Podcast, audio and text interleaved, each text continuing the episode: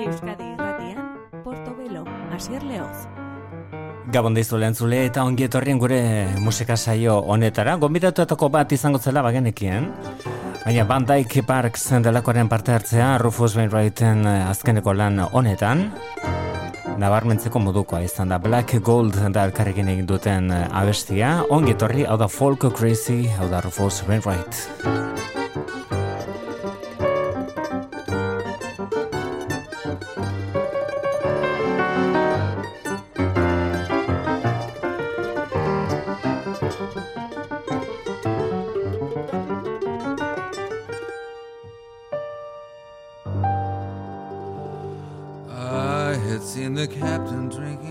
I don't know what he was thinking when he took that stinking cargo out. Without a doubt, he went too far, but he will take us out to sea.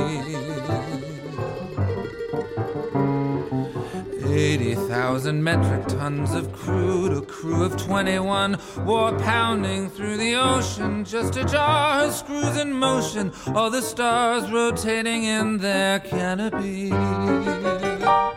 black gold rolling in the hold, back and forth in time for every swell.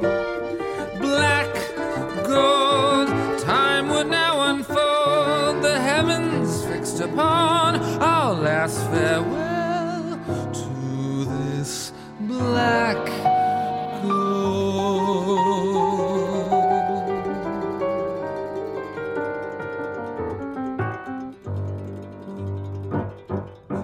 she hit the water with a shudder, it had got her, and she went down. Her to utter was the captain in his cups. What's up, says in my gut, I know we all are doomed. Broke up a hemorrhage of oil, gushed a rage, a broil from the soiled foil of her hull, and she was pulled beneath the waves into a grave down in the gloom. Black gold, my heart is still in pain. My mandolin will tell her how I feel. Black gold, bounding on the of ebony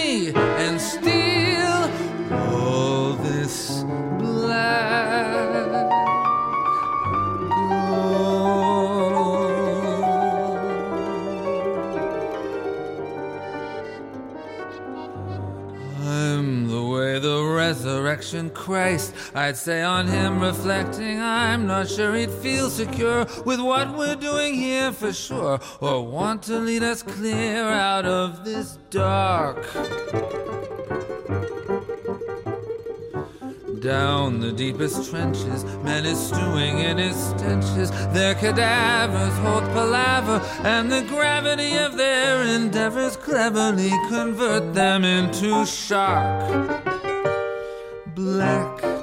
Gold, nature's upper hand, with ladies in Mercedes on the strand. Black gold, Hades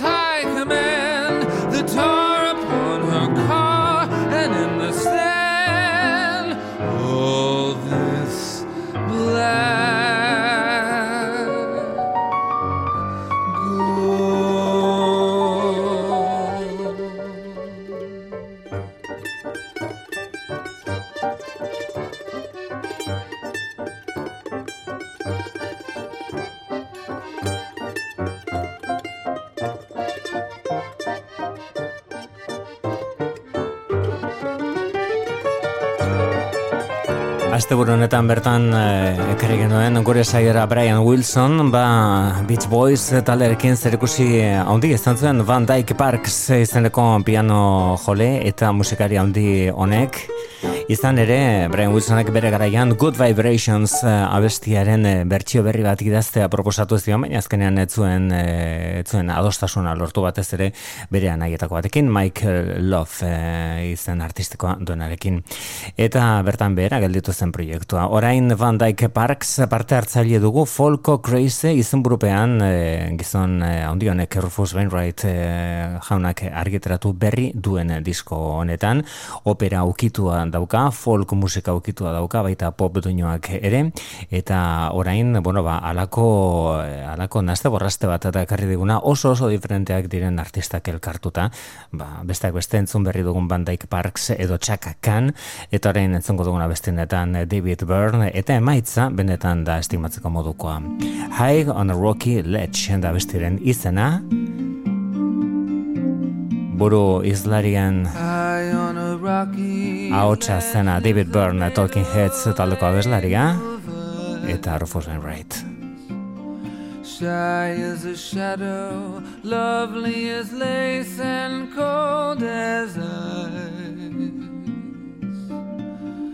High on a rocky ledge I pledge my love to her Every time I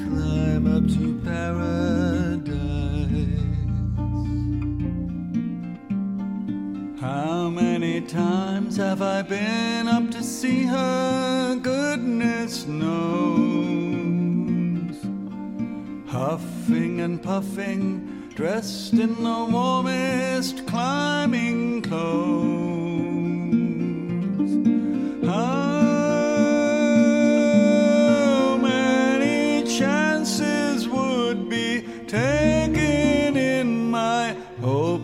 pursuit of the Schneemädel-Edelweiss?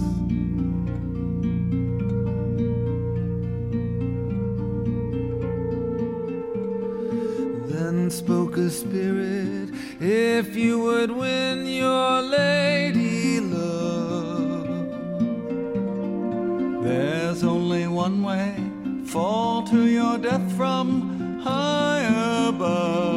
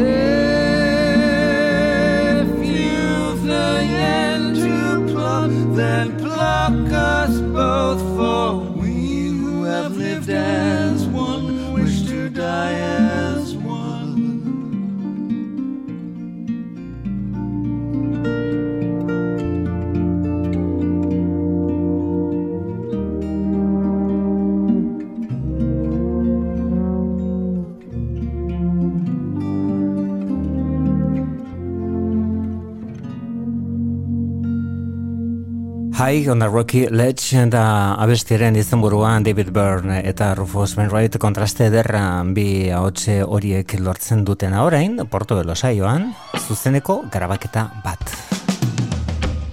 The Smile.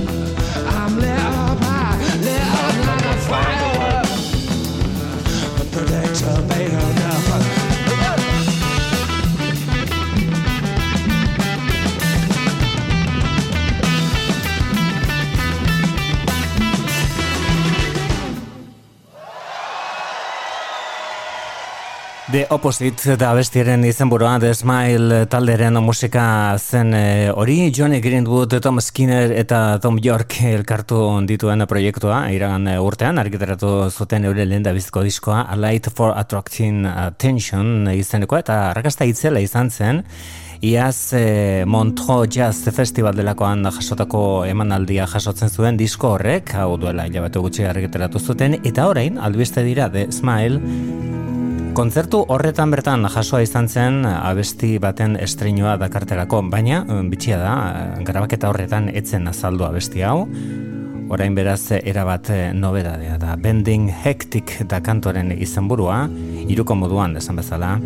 Tom York, Johnny Greenwood eta Tom Skinner, Bending Hectic kantu berriarekin.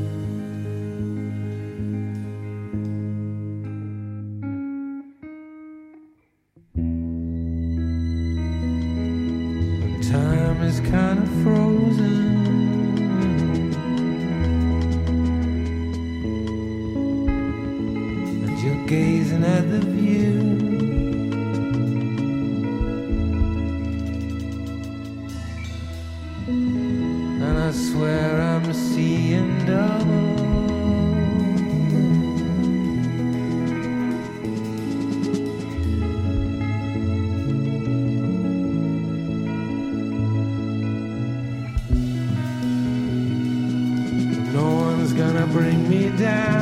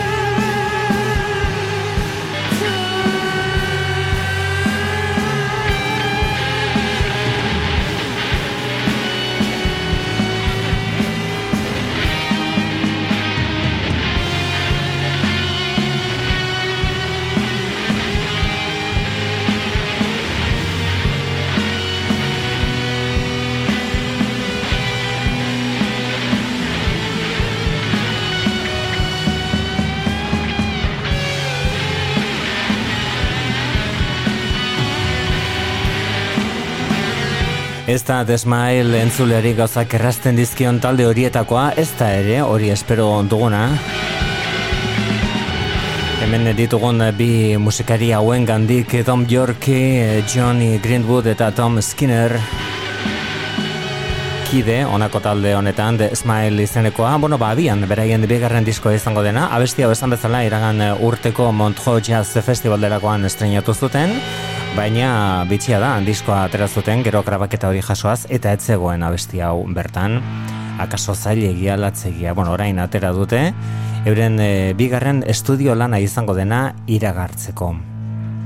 Amaika urte diskorik argitratu gabe, amaika abuztuak egingo dituena disko ateratzen denean The Hives amaika gara ikusteko hau da Rigor Mortis Radio.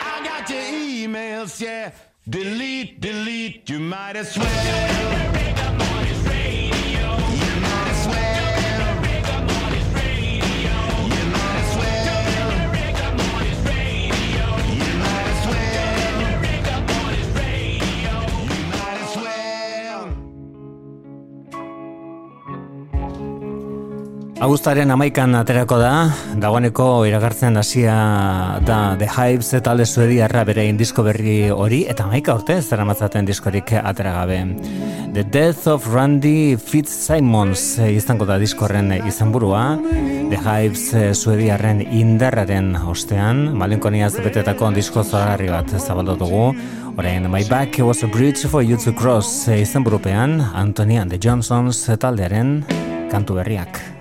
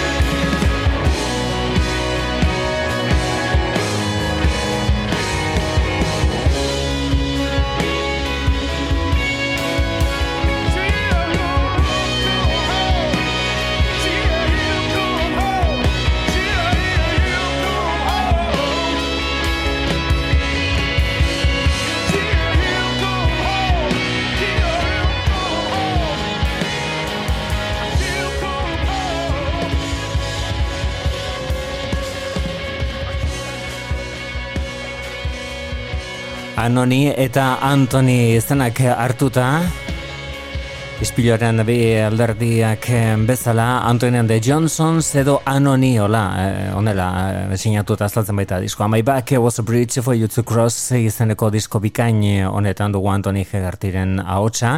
Eta biztan da ez da bilela bere aspaldiko garaiak gogoratu nahian besterik gabe bere I'm a bird hau izeneko diskoren estiloari ez dagoela inondik inora helduta. Eta lan benetan interesgarria eta usarta da egin duena. Horrek rest eh, zuen eh, izena bere, bere disko berri honek ekarritako beste honen eta hariko bat da. Eta beste honek izenburu laburra ere Kant eh, du izenburu Anthony and the Johnsons edo Anoni lan berrian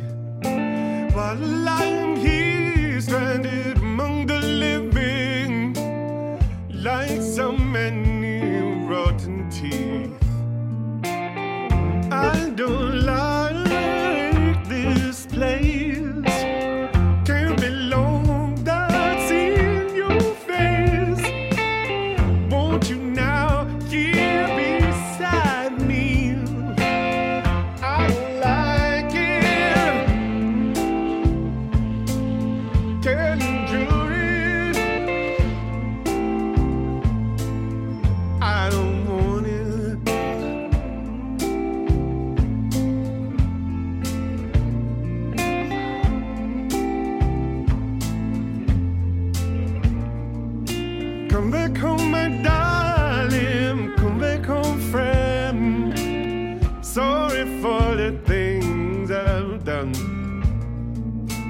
I can't stop this, darling. Keeps being real. I don't want you to be dead. I can't stand around with these rotten teeth. Can't stand around talking shit with these, oh, these rotten teeth. Can't stand around talking shit with, all these rotten teeth.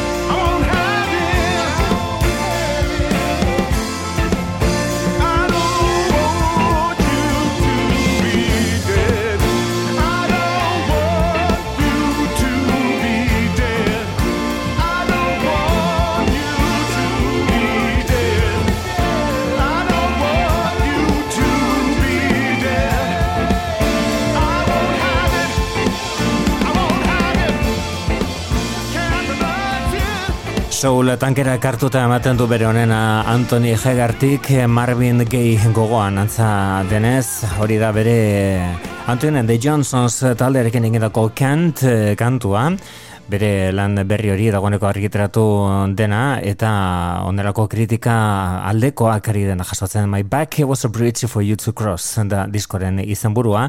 Aurrera egingo dugu gure portobelo saioan gure musika saio honetan. Ezer ez da betirako Nothing Lasts Forever da diskoren izenburua. Teenage Fan Club itzuli dira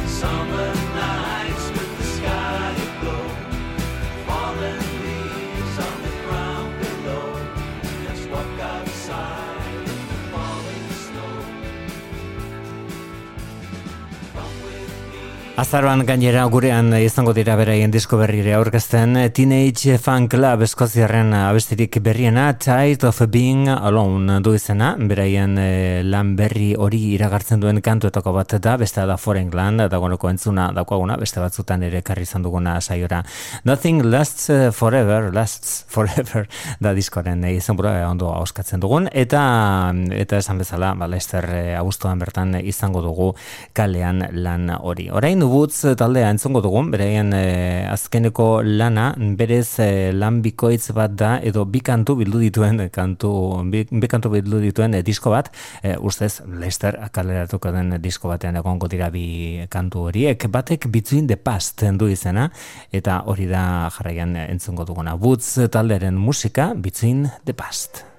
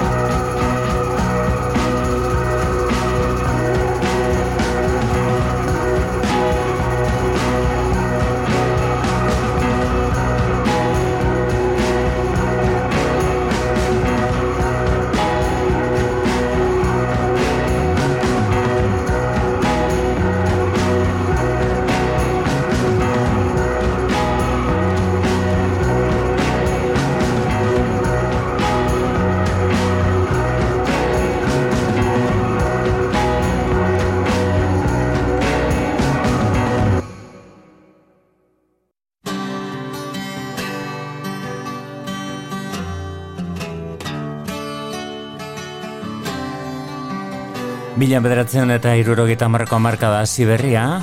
Rod Stewart gaur egun protagonista duguna bira berri bat egiten ari delako. Bere bakarkako bideari hasia hasiera emana zegoen. Faces talderekin egin beharrekoak eginda, une batez behintzat gero bereiken jarretuko zuen. Mila beratzen eta irurogeita maikan gaude, Rod Stewarten Every Picture Tells a Story izeneko diskoa gaur gogoratuko duguna gure klasikoen tarte.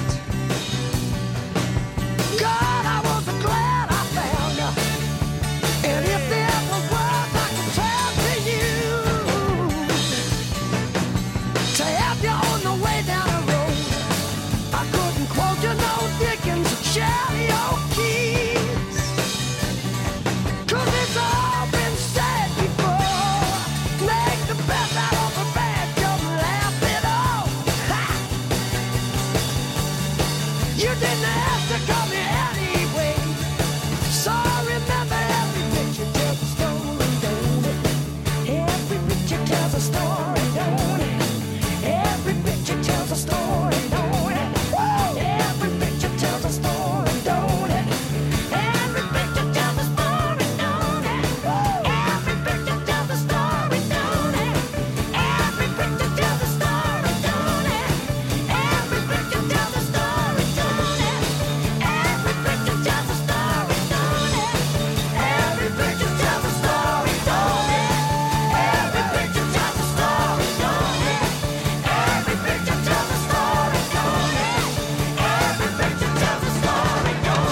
Aita eskoziarra, ama berriz eh, ingelesa.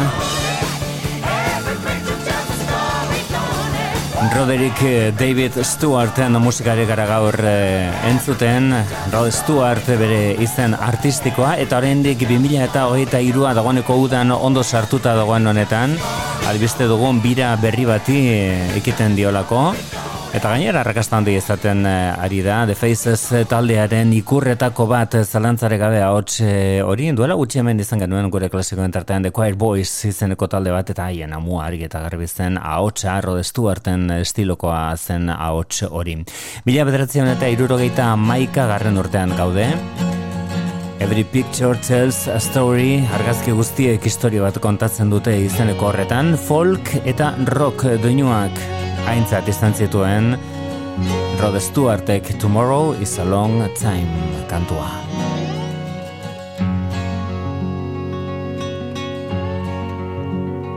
If today was not an endless highway, if tonight was not a crooked trail, if tomorrow wasn't such a long time, then lonesome would mean nothing to you at all. Ah, but only if my own true love is waiting. Yes, and if I could hear her heart softly pounding, only if she were lying by me, would I rest in my bed once again. I can't see my reflection in the mirror. I can speak the sounds that show no pain. I can hear the echoes of my footsteps and can remember the sound of my own name. Ah, but only if my own true love is waiting. Yes, and if I could hear her heart softly pounding, she were lying by me, would I rest in my bed once again.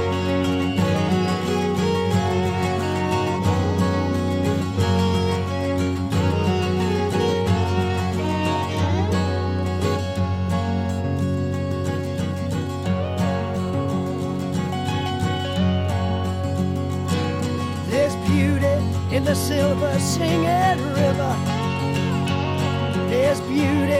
In the sunlight in the sky. But none of these and nothing else can steal the beauty that I remember in my true love's eyes. Ah, but only if my own true love is waiting. Yes, and if I could hear her heart softly pounding, only if she were lying by me, would I rest in my bed once again.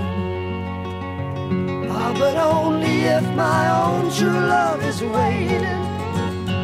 Yes, and if I could hear her heart softly pounding, only if she were lying by me, would I rest in my bed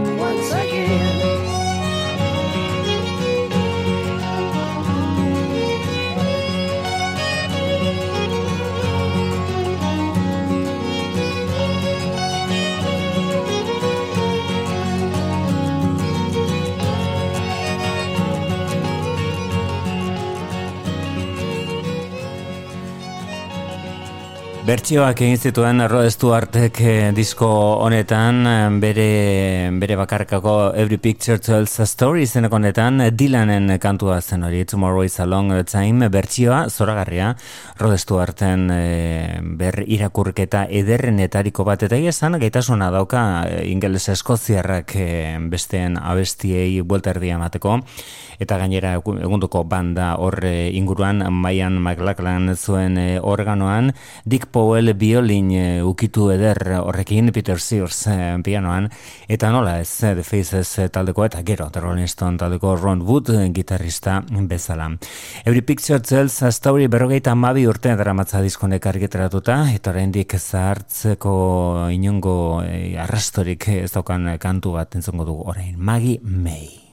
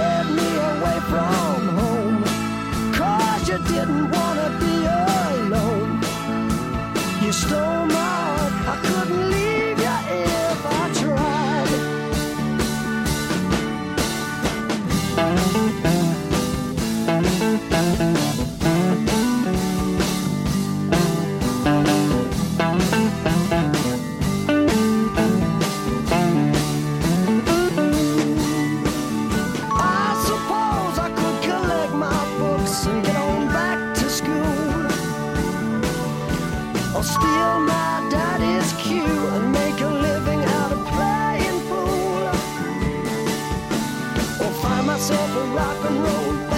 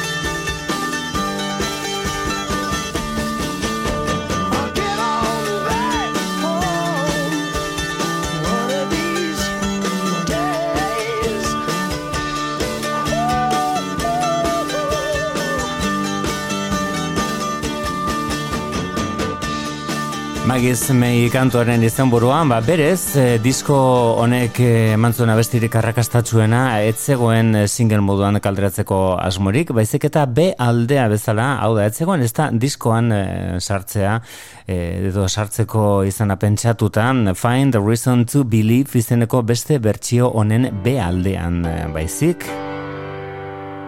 Tim Hardinen bertsio bat eh, diskoa izten duena, Reason to Believe edo Find a Reason to Believe eta bertako B aldean egon beharra zuen magi mei izeneko hori eskerrak azken momentuan Ron Wooden eh, I'd find a way. aholkua jarraituz Rod Stewartek erabaki zuen diskoan sartzea. knowing that you lied straight faced while I. Still, I look to find a reason to believe someone like you makes it hard to live without somebody else. Someone like you makes it easy to give. Never think about myself. If I gave you time to change my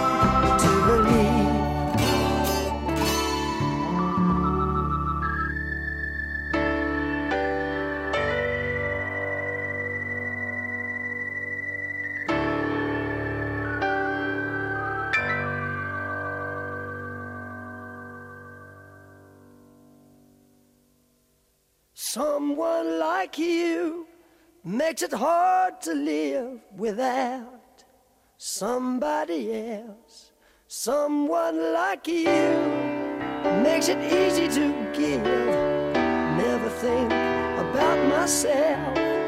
Someone like you makes it hard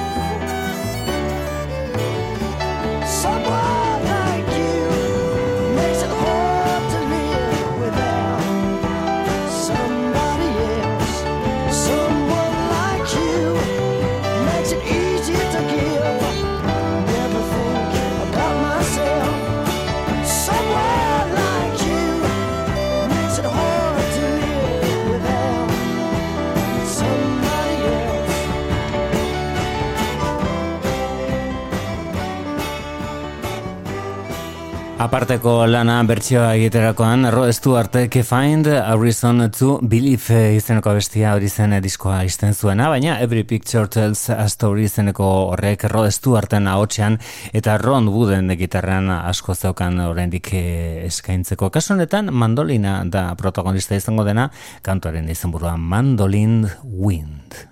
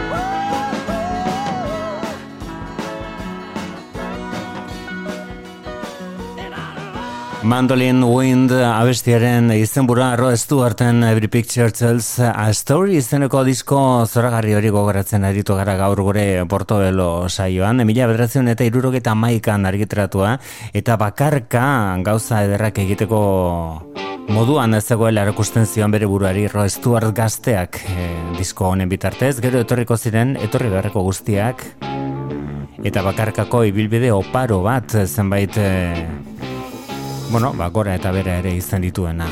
Hau da, I know I'm losing you. Onelako funk doinuetan ere barreratzeko gogoa zeukan Rod Stewartek, Ron Wood izan zuen lagun horretan.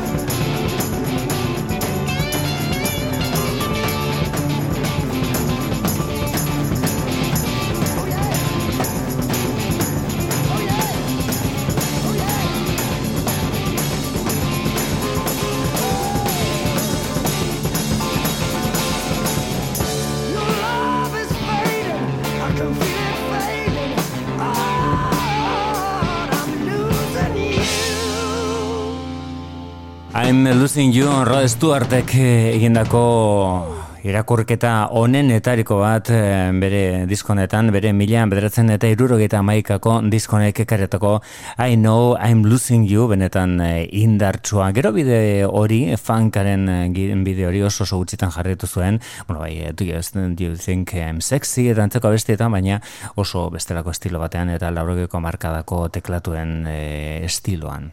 Horein entzongo duguna era bat berria da, I inside the old you're dying e, ipini dio izenburu bere lanberriari PJ Harvick.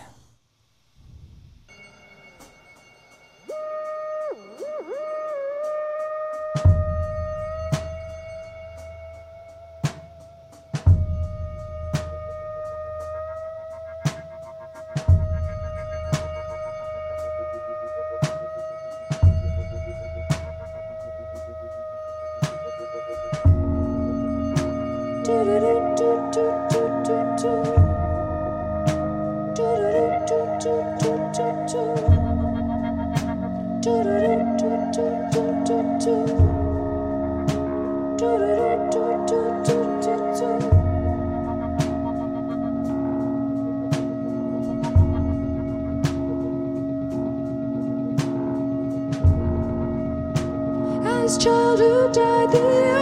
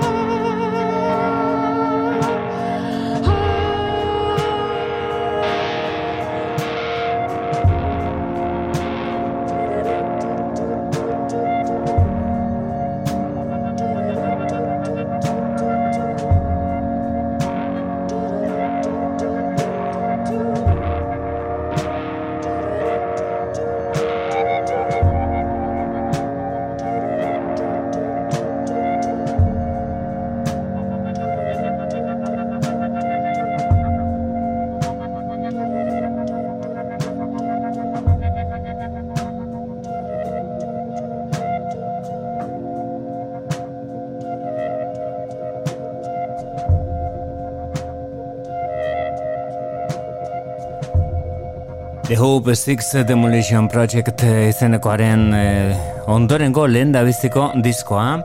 PJ Harvick, eh, Polly Jean Harvick eh, argitratu duena, I Inside the Old You're Dying hori da diskoaren eh, izenburua, eta berkoa zen, bertakoa zen Prayer at the Gate izeneko abestia. Horren entzungo dugun kantu honek inspirazio momentu handienetariko bat dakar, eta Autumn Term du izenburu PJ Harvey ingelesa Dorset ingurukoa bere lan berrian.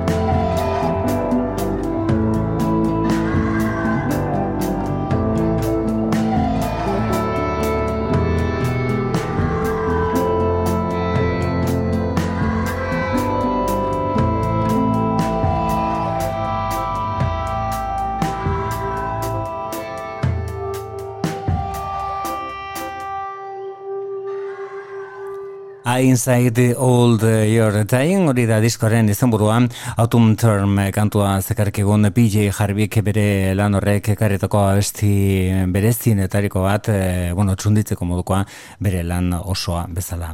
Hau da, St. Charles Square izenekoa, Blur taldea, talde ingelesaren itzulera dakarren kantu sorta.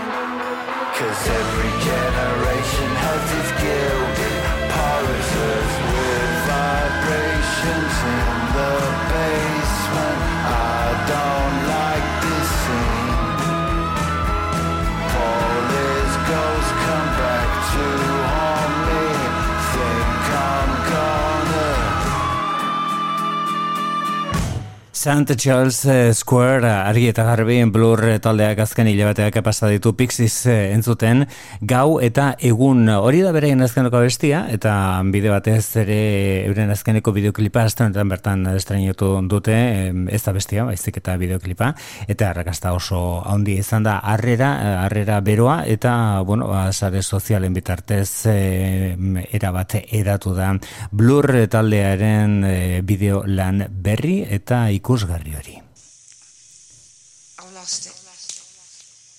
Hemen Roisin Murphy irlandarra dugu, bere ku cool kantu nahikoa berriaren bertsiorik berriena da hau, aurreko astean aplastaratu zuena, gare batean moloko taldean aritzen zenak.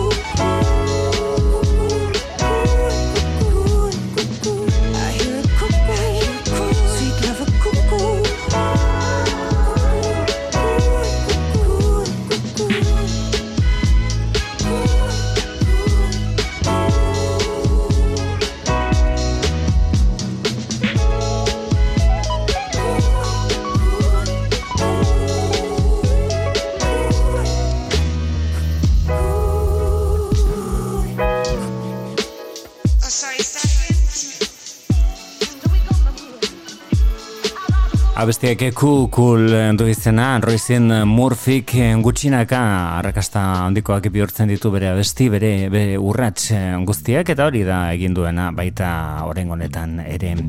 Azken bola denetako abesti sentitu eta ederrenetariko bat gure gaurko saioari amaiera emateko Robert Foster da, bere garaian The Go Betweens taldekoa, emazte eta lagun zuenari dedikatutako abestia da hau Tender Years, The Candle and the Flame izeneko diskoan. Robert Foster, besterik ez, izan. I see her through the ages. She's a book of a thousand pages that you can thumb. Images of her are vivid. Her beauty has not withered from her entrance in chapter one. I'm in a story with her. No, I can't live without her. I can't imagine one. I know it's growing daily. Lately, I see how far we've come. Memory is a servant, and I have been observant. There is a story to tell. Laughter was distorted, wind came, plans were aborted, love scenes are at night. I'm in a story with her. I know I can't live without her. I can't imagine one. Walking through salt and water, I see how far we've come.